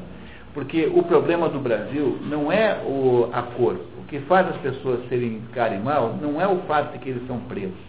Porque essa é uma proposição racista em última análise. Não é isso? Não é uma proposição racista? Você é preto, opa, é burro. Porque se você fosse inteligente, não precisaria de cota. Então, percebam que há uma proposição racista nesse negócio de cota. Então, não é, não é essa a realidade. Os sujeitos vão mal não é porque eles são pretos, mas porque eles são pobres. Então, se eles são pobres, eles não têm acesso à educação capaz de fazê-los passar. Então, então você tem que fazer o quê? Se, se você quer resolver isso com justiça, você chega e diz assim, ó, então tá bom. Então, hoje, o, só tem essa porcaria porque tem a porcaria das federais e das estaduais de graça, né?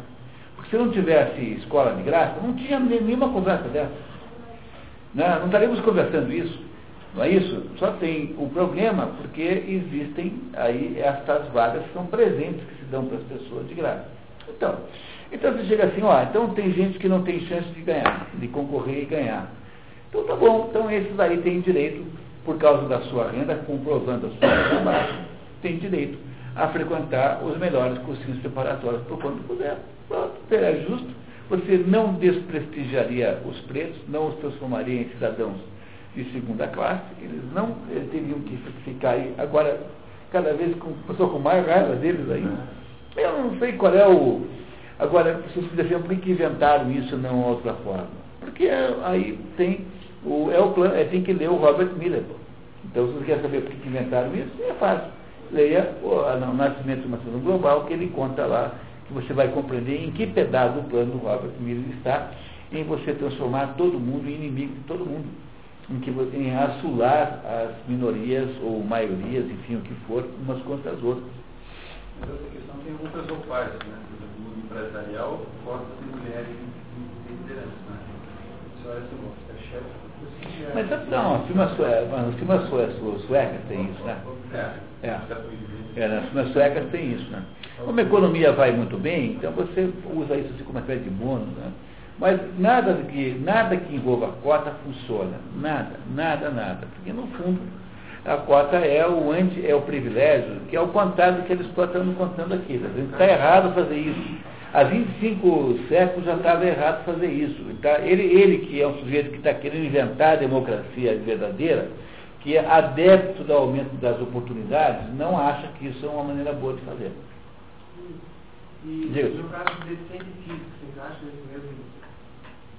Eu acho que do, do critério atual, sim, mas não, no critério de justiça, né, muito menos. Porque se você é deficiente físico, por exemplo, tem problemas mentais, não é para você estudar medicina, pode ter paciência.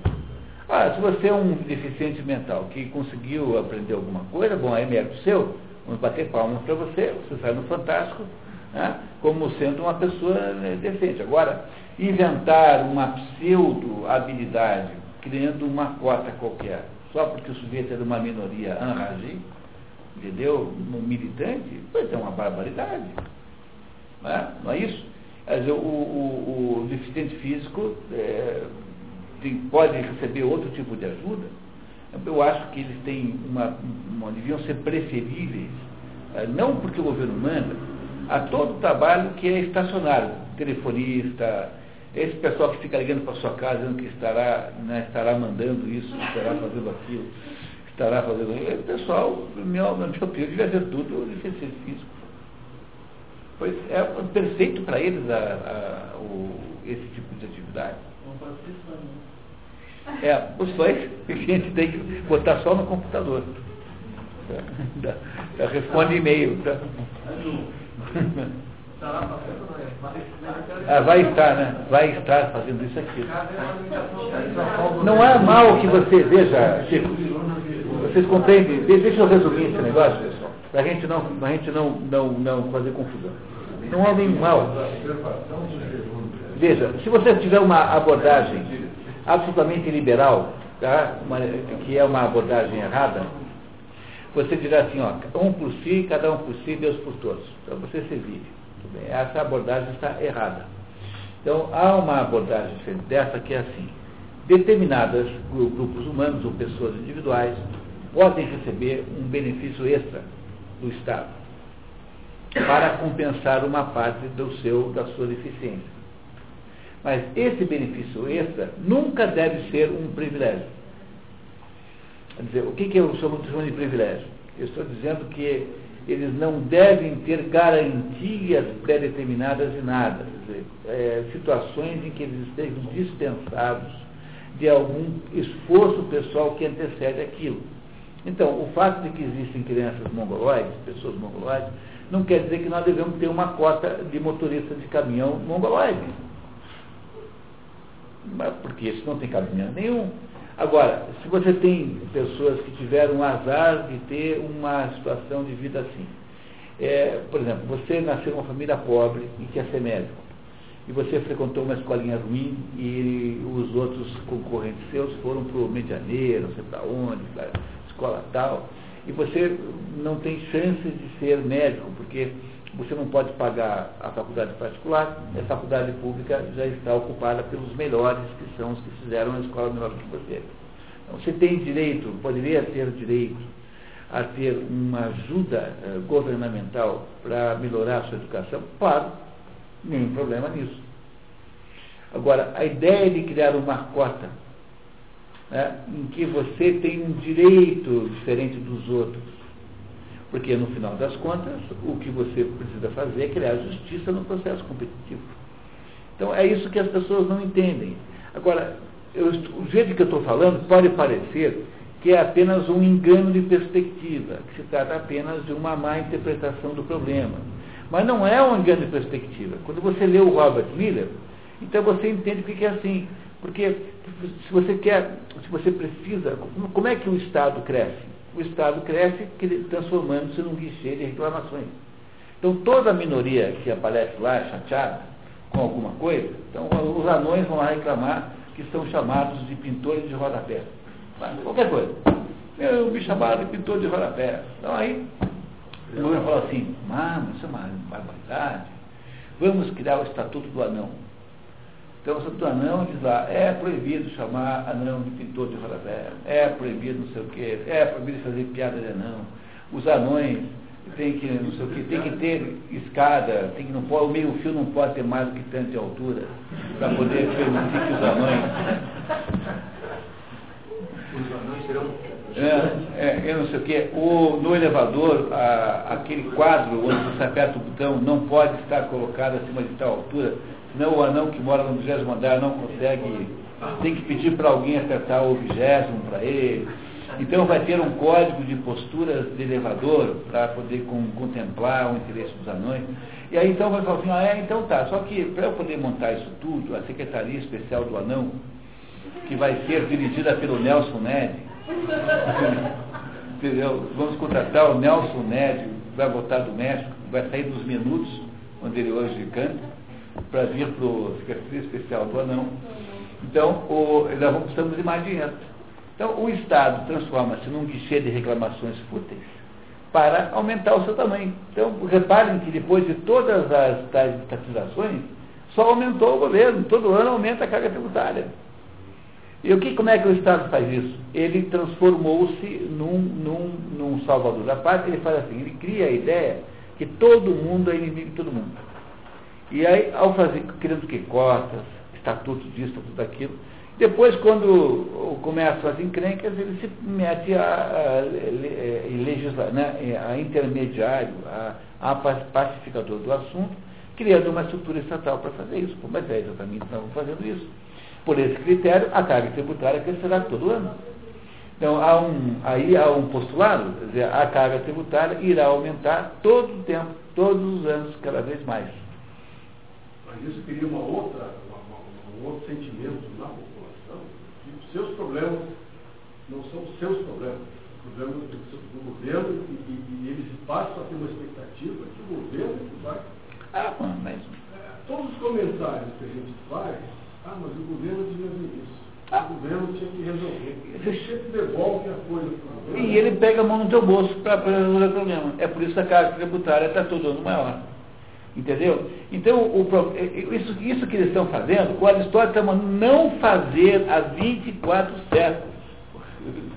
Mandou não fazer. Então não é uma, apenas um erro de ótica, um engano, entendeu? Isso é o, o plano do Robert Miller. Eu estou falando para vocês, vocês querem entender alguma coisa do mundo? Leia lá o Robert Miller.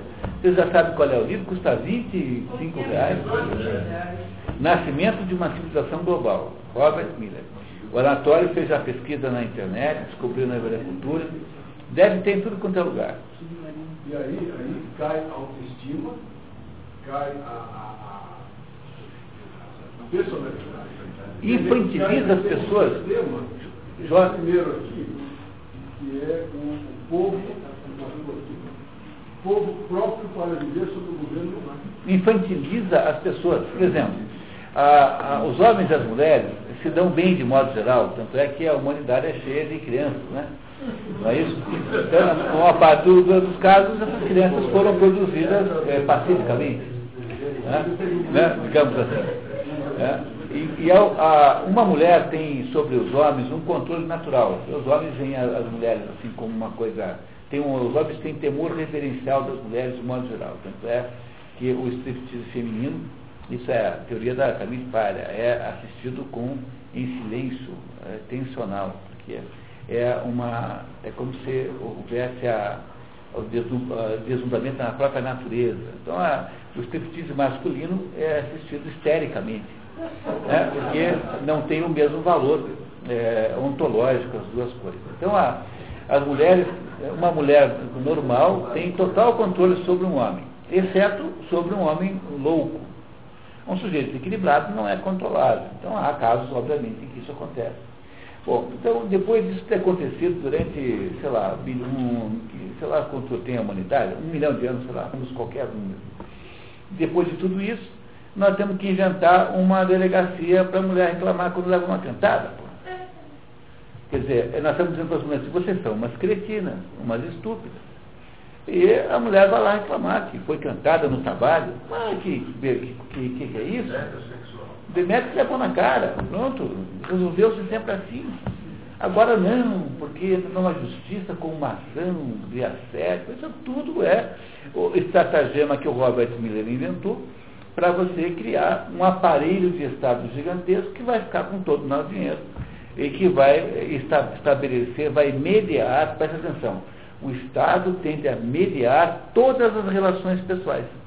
Entre homem e mulher, entre pai e filhos. Então, aquela história do. Aqui no Estado vai aí o. Lembra que nós já falamos disso? Né? Então, o menino é mal criado, quem vai resolver isso é o Estado. Vamos botar a FEBIM para resolver o problema que antes você resolvia com o seu filho, diretamente. É o grande irmão lá no George Orwell.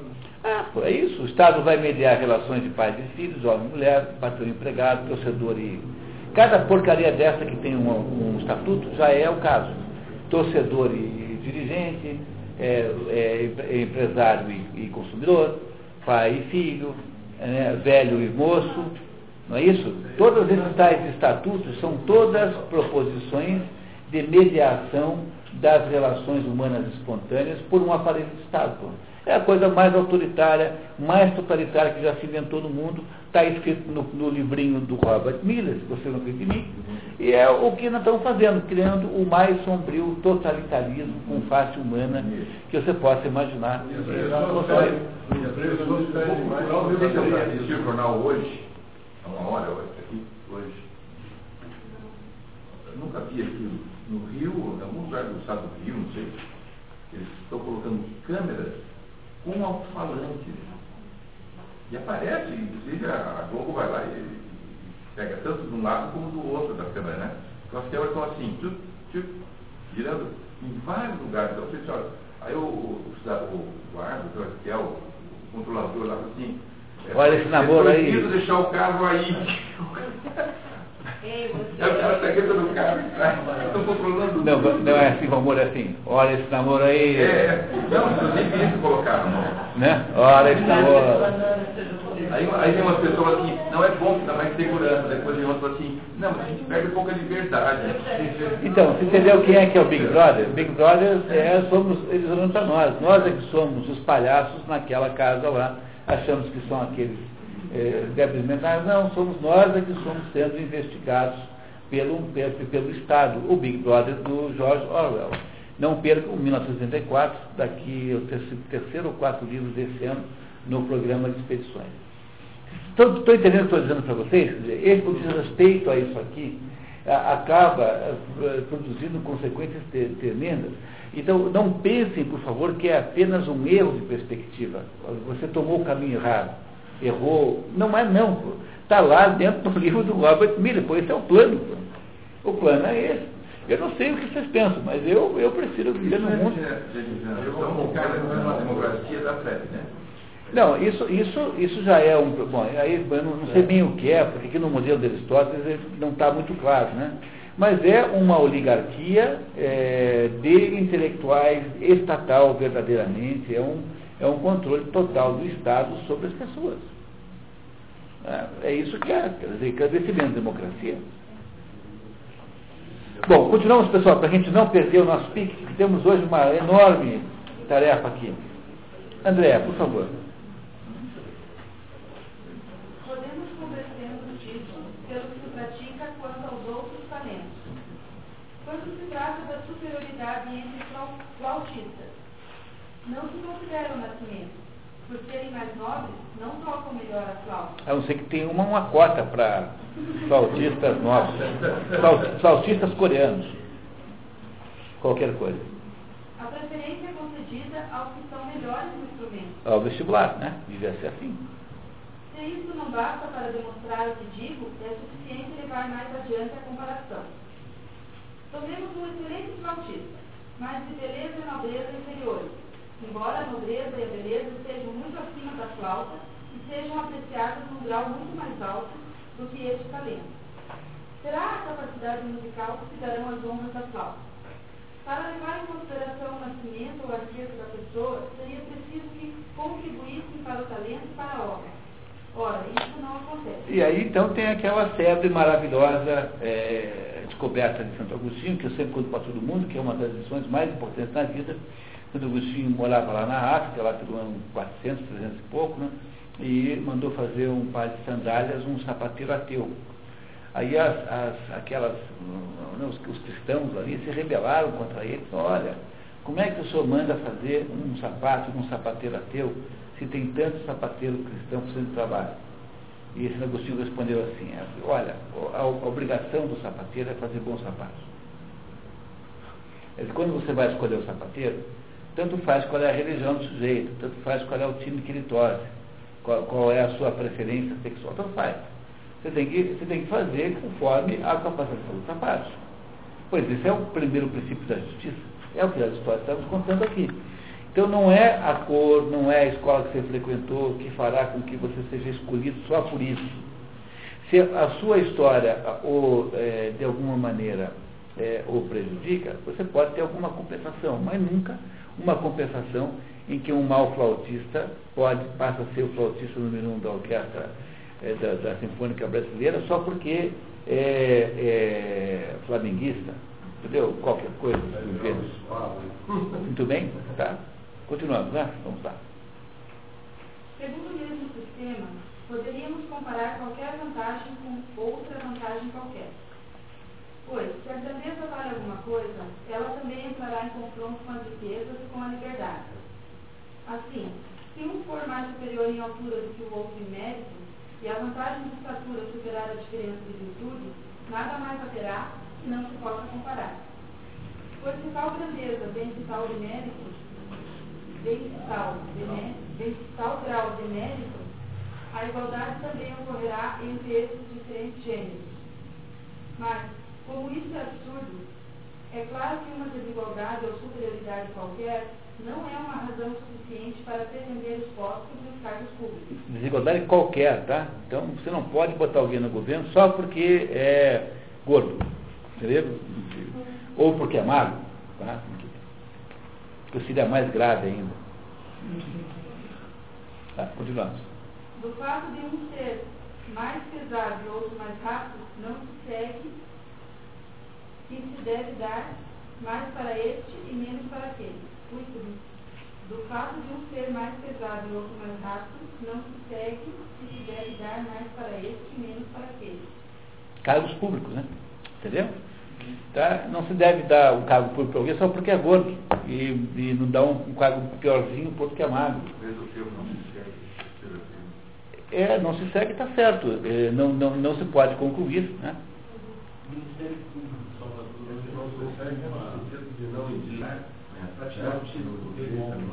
Tirar o, tirar o título, porque ele. É porque ele é leve. tá. Cá, continuamos. Essa diferença é uma razão nos jogos ginásticos, mas anula em qualquer outra carreira. Para os cargos públicos, a concorrência só pode ser concedida ao gênero de mérito necessário à Constituição e à conservação do Estado. E, por conseguinte, a nobreza, a liberdade e a riqueza. Por isso que aqui nesse esquema está sendo usado essas três, essas três virtudes aqui, que são as virtudes que o Aristóteles chama de básicas. É? Muito bem. Precisa-se de pessoas livres tenham riqueza suficiente para sustentar os cargos. Não é possível que um Estado subsista composto inteiramente de pobres, nem totalmente formado de escravos. Se se precisa dessas pessoas, precisa-se ainda mais de justiça e de forças armadas. Isso é totalmente impossível que um país seja habitado. Mas, se passar sem escravos trabalhadores manuais, é irrealizável. E é ainda mais difícil conseguir uma morada agradável sem aqueles que fazem, pela força, reinar a justiça. Então, a ideia, de, a, a ideia de criar uma sociedade de privilégio não é um jeito de fazer funcionar. Não é? A justiça não é uma, uma equalização de todo mundo, mas a justiça tratar os desiguais como desiguais. Então, se você vai é, procurar contratar um médico, você não diz assim, bom, então os que têm aí, que moram no, nos bairros pobres, o, sujeito que mora numa cidade com um IDH bastante está contratado só porque é pobre. Não, você vai dizer assim, bom, os povos médicos só podem ser contratados entre aqueles habilitados para ser médico. Pronto. Então, não, não adianta produzir a democracia vista apenas eh, como a liberdade, como, como acessibilidade, né, melhor do que liberdade, é acessibilidade. É absolutamente incapaz de dar conta do serviço. Tem que ter alguma oligarquização, alguma especi especificação. Que é o que ele vai aos pouquinhos nos contando.